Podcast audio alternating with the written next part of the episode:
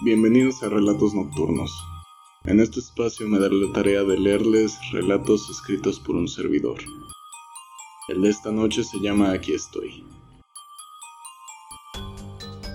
Aquí estoy, despierto mirando el techo, tenso. Me están dando escalofríos. No recuerdo qué he soñado, pero hay algo raro. ¿Quién me está llamando? No reconozco esa voz, aunque no puedo evitar dirigirme hacia ella. Es cálida. Hace que me mueva en esa dirección. La estoy buscando, pero no la encuentro.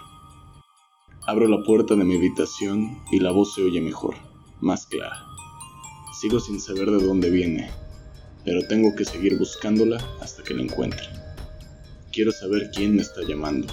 Camino. Esta habitación que está enfrente de la mía, espera. Es la habitación de mi hermana.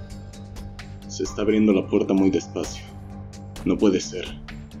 La voz que dice mi nombre sin parar sale de ahí. No quiero entrar. ¿Por qué voy entonces? Para. Mis pies van solos como si los estuvieran arrastrando. Se me duerme el cuerpo.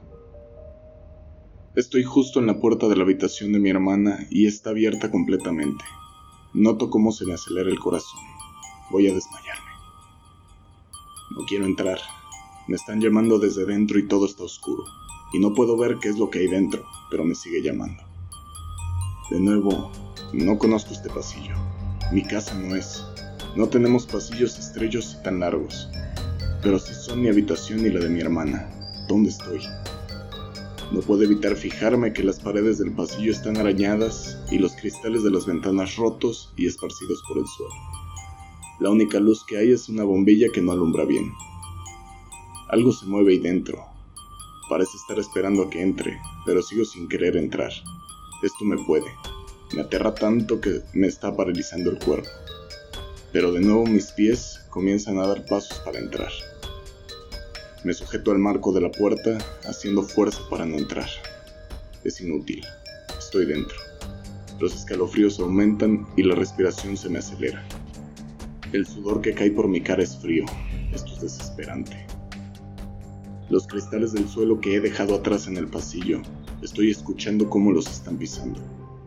Cada vez se oye más cerca, pero la voz que me llama ya no se oye, no dice nada. Aquello que pisaba los cristales acaba de pasar detrás de mí. He notado cómo pasaba. No veo qué es, no veo nada. Me agarra de la mano. El corazón se va a salir de mi pecho.